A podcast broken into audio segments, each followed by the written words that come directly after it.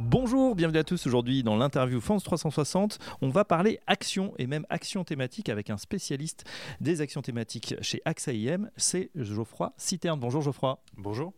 Alors on revient sur cette année 2023 qui a été vraiment euh, l'année de l'IA, l'intelligence artificielle, et vous vous intéressez justement à ce monde de la tech, notamment pour cette année 2024. Expliquez-nous. En effet, c'est un secteur qui nous intéresse particulièrement. On a des thématiques qui sont euh, avec la technologie. On pense à la robotique et l'automatisation, l'économie digitale ou encore euh, un nouveau-né, euh, le métavers. Donc on est sur des thématiques qui vont avoir un impact non seulement sur les six prochains mois ou sur cette année, mais aussi sur la prochaine décennie. Donc c'est vraiment ce qu'on va essayer de rechercher dans notre cœur de métier, c'est de, de, choisir des thématiques qui ne sont pas forcément de niche, mais qui vont être impactées par des moteurs technologiques mais aussi démographiques euh, qui vont vraiment sensibiliser euh, les boîtes dans lesquelles on va euh, investir. Alors justement, on se penche sur ces, sur ces investissements. C'est vrai que cette année, début 2024, personne n'est d'accord. Il y a les valeurs de croissance, les valeurs value. Effectivement, vous, justement, sur cette thématique, on va rentrer un petit peu dans le détail. Si on prend justement tout ce qui est automatisation, robotisation, c'est vrai que c'est un thème qui émerge en ce moment. C'est un thème qui émerge et qui pour nous euh, euh, a déjà émergé depuis euh, plusieurs années. On a lancé notre, stratégie il y a à peu près 8 ans. Il y a des, moteurs qui sont très importants. on parlait de la technologie, on a de la robotique qui est de plus en plus petite, performante, intelligente, hein, liée avec l'intelligence artificielle, mais la démographie aussi. Vous avez une contraction de la population active, beaucoup de, de, de, personnes qui vieillissent, des entreprises qui n'arrivent plus à trouver de travailleurs et qui doivent trouver des solutions. ces solutions, elles proviennent euh, pour beaucoup d'entreprises euh, de la robotique et de l'automatisation.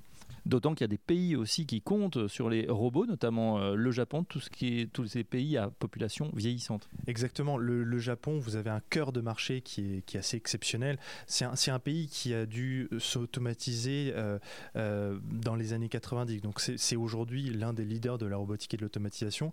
mais vous avez des pays dont on ne soupçonnerait pas forcément à premier lieu cette, cette, robotisation et cet effort d'automatisation tel que par exemple les États-Unis. Euh, et euh, au-delà d'un pays vieillissant, c'est aussi un pays qui va faire un effort au niveau de son gouvernement, euh, au niveau des dépenses gouvernementales.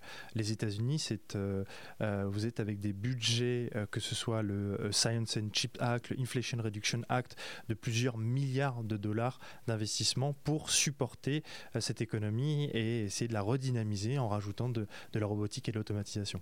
Alors robotique, automatisation, intelligence artificielle, ça veut dire que 2024, ça va finalement être l'année à nouveau de la tech? C'est toujours euh, très dur de, prévoir, euh, euh, surtout dans un marché qui, reste volatile.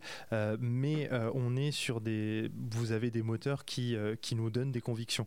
donc l'intelligence artificielle fait partie de ces choses qui vont continuer. Ça a beaucoup marché l'année dernière, vous l'avez à juste titre mentionné, mais qui vont continuer à s'étendre dans beaucoup de, de, secteurs, dans beaucoup de domaines d'activité. on s'est concentré l'année dernière principalement dans le domaine des data centers, du cloud mais euh, vous avez de plus en plus d'applications qui vont utiliser euh, l'intelligence artificielle. Le secteur de la santé, le secteur de la finance, l'asset management, on, commence à avoir de plus en plus de cas d'utilisation. Donc euh, on est qu'aux prémices un peu de, cette, de utilisation technologique de l'IA. Ça veut dire que finalement, il n'y a pas que les GAFAM ou plutôt les, les Magnificent Seven, comme on les appelle, il y a aussi d'autres secteurs qui sont impactés par ces révolutions technologiques. Bien sûr. Si vous voulez, ces, très grosses entreprises, euh, les, GAFAM ou Magnificent Seven, on, peut l'appeler comme on veut, ils ont si vous voulez, une force de frappe dans les dépenses d'investissement qui font que aujourd'hui, c'est les leaders du marché. Mais euh, vous avez aussi, et c'est notre, cœur de métier, d'essayer de trouver des entreprises de petite et moyenne capitalisation euh, qui vont être experts dans un domaine particulier. Donc vraiment une expertise de niche euh, sur cette technologie, par exemple donc de l'intelligence artificielle ou encore de la robotique ou l'automatisation, le, monde des, robots collaboratifs. Vous avez des, très belles boîtes qui, euh, qui, qui proposent ce genre de produits. Et puis on s'intéresse également, on voit le retour en force plutôt euh, du métaverse. C'est vrai qu'il y avait euh, connu un petit peu de métaverse bashing. On se souvient des déboires par exemple de, de Meta. Là on voit que Apple vient de sortir un, casque qui fait sensation et ils en vendent pas mal d'ailleurs. Est-ce que vous croyez justement à, à ce nouveau monde?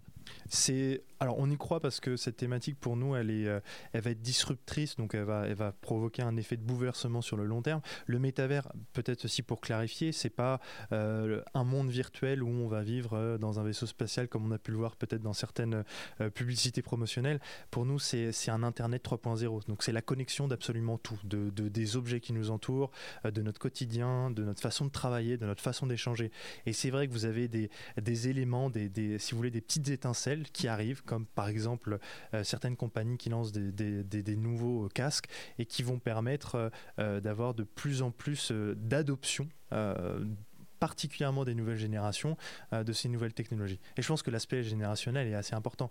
Il est aussi important et sous-anticipé par beaucoup d'entre nous qui peut-être pensent que le métavers est quelque chose qui, qui n'est qu'un effet de mode. Eh bien, on verra en tout cas. Peut-être qu'on fera un prochain interview dans le métaverse. Un grand merci, Geoffroy Citer. Je rappelle que vous êtes spécialiste de l'investissement action thématique chez AXIM et à très bientôt sur France 360. Merci beaucoup.